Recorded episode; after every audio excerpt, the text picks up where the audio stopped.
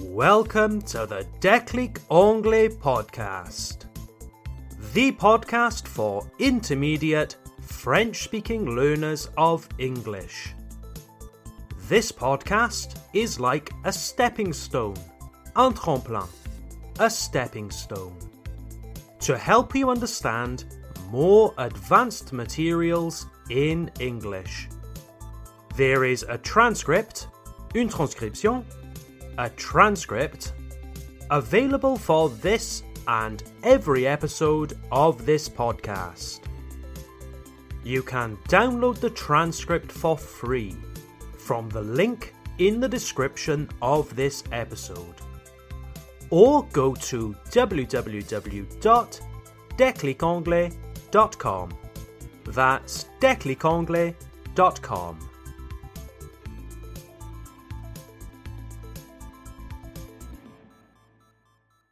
Hello there, everyone.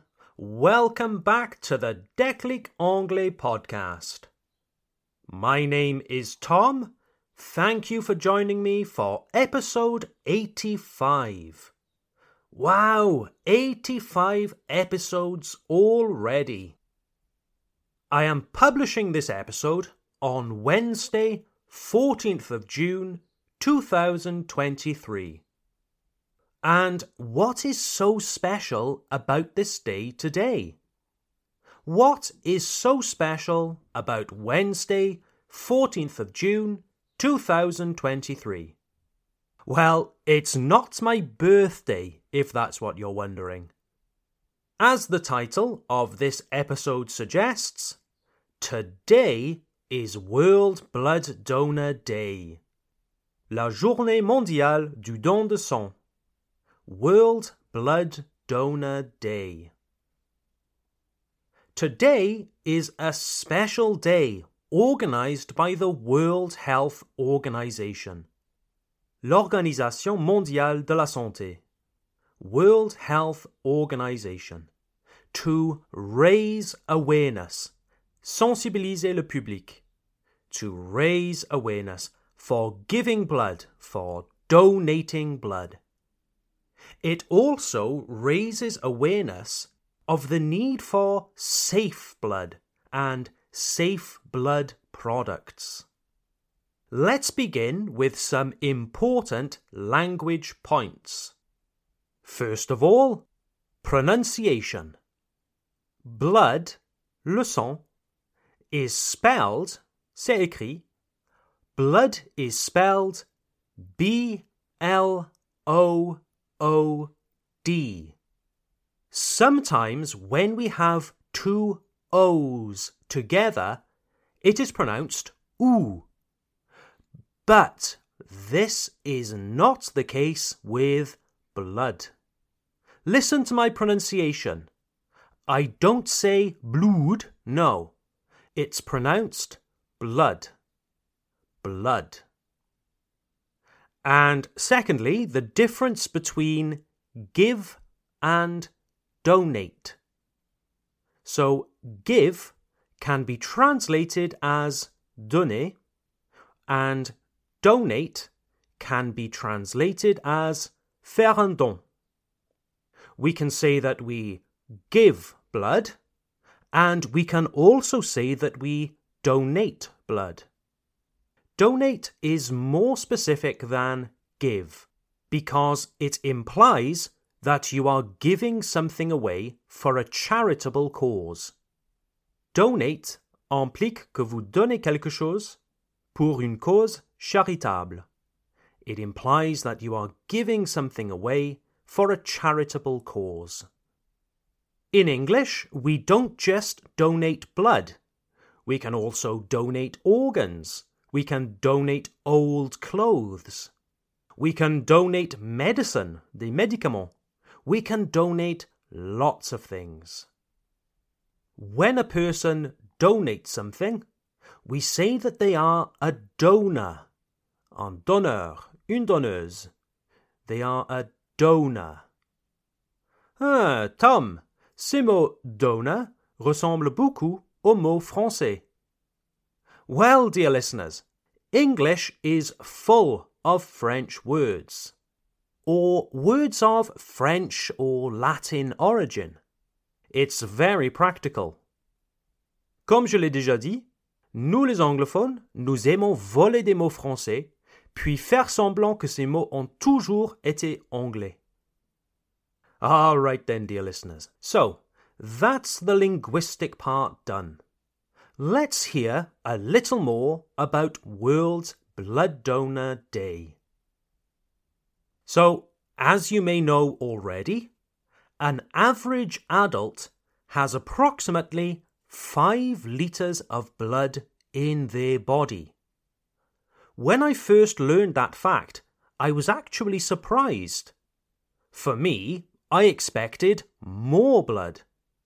I thought that the human body contained more blood, and to me, 5 litres makes me feel that actually we don't have much blood to lose. En fait, nous n'avons pas beaucoup de sang à perdre.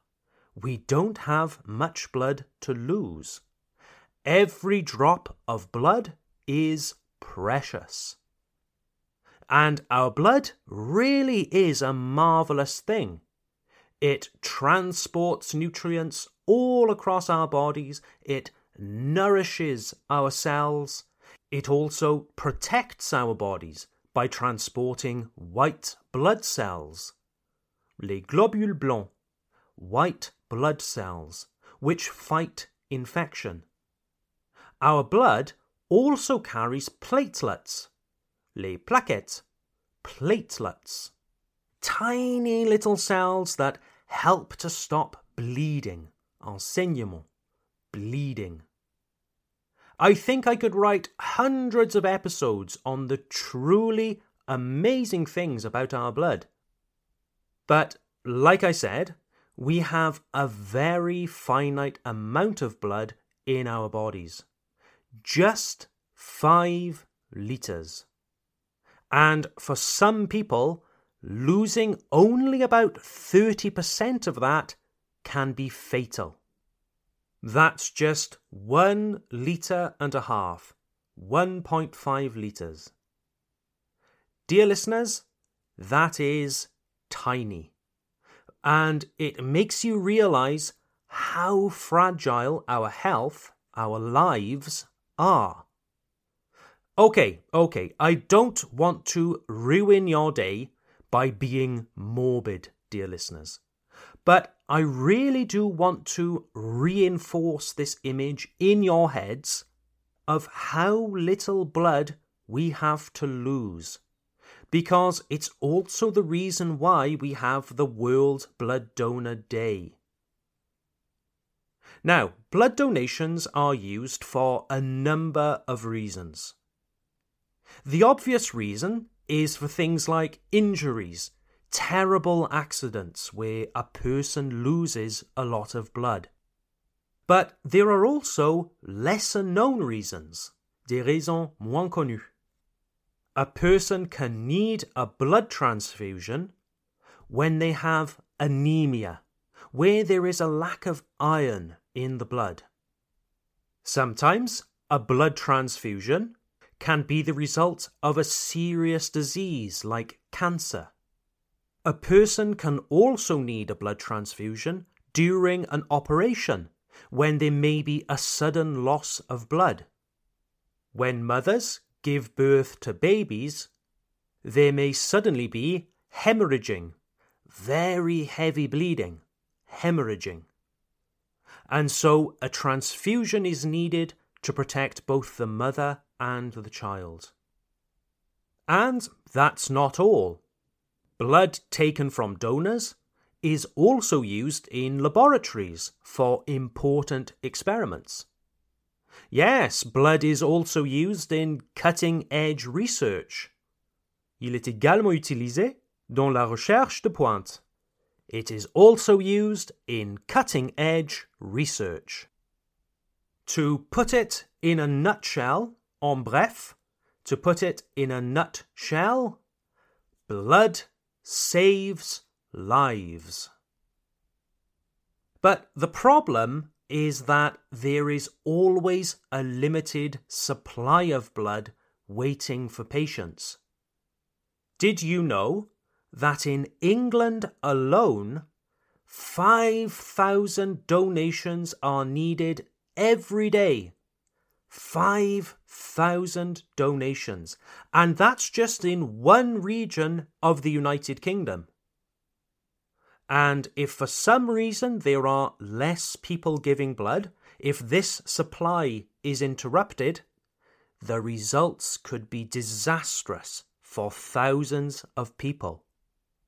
So today, 14th of June 2023, is all about celebrating the millions of selfless people, these altruistic blood donors who give their blood to save lives.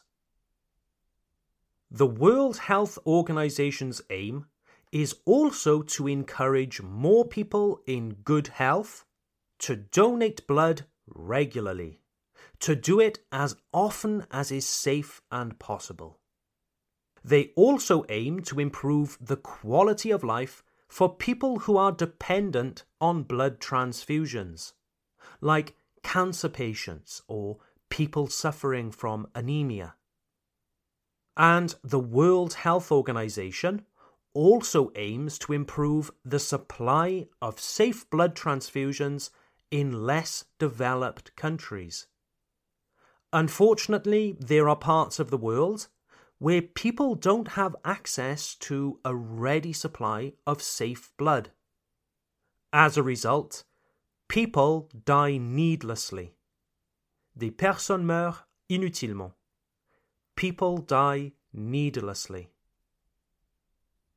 Bon, très bien tout ça, Tom, mais je ne sais pas. J'aimerais donner mon sang, mais j'ai peur. Je ne sais pas à quoi m'attendre si je donne mon sang.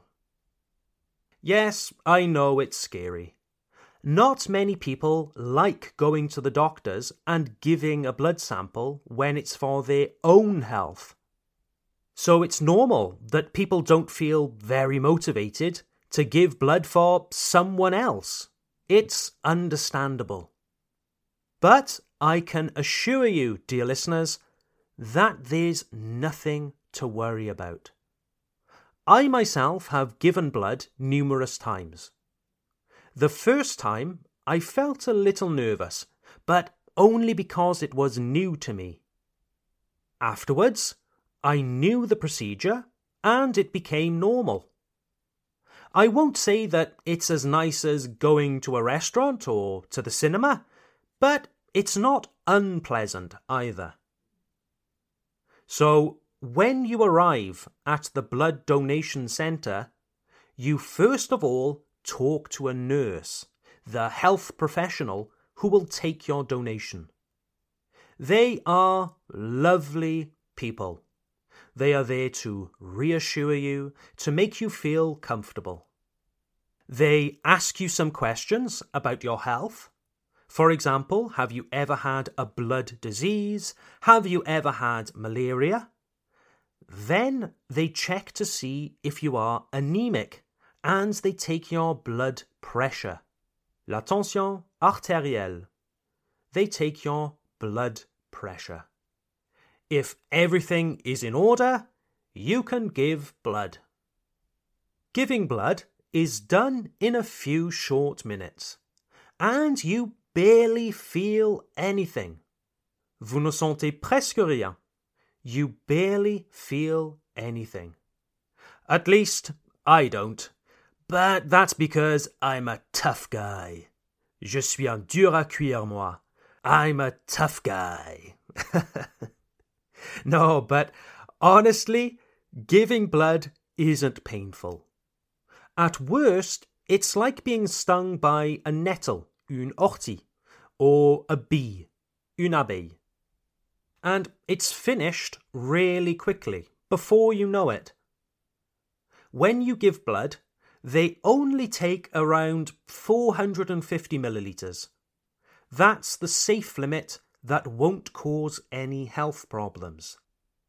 After the donation, you must stay put. Il ne faut pas bouger. You must stay put. so that your body can adjust to the blood loss. You wait about 15 minutes, read a magazine, read a book. Afterwards, if you feel well, you can go and have some refreshments. Some chocolates, biscuits, some liquids to boost your blood sugar and rehydrate your system. You must then wait at least 12 weeks before you give blood again.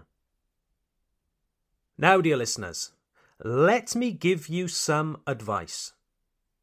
On the day that you give blood, make sure that you have eaten well.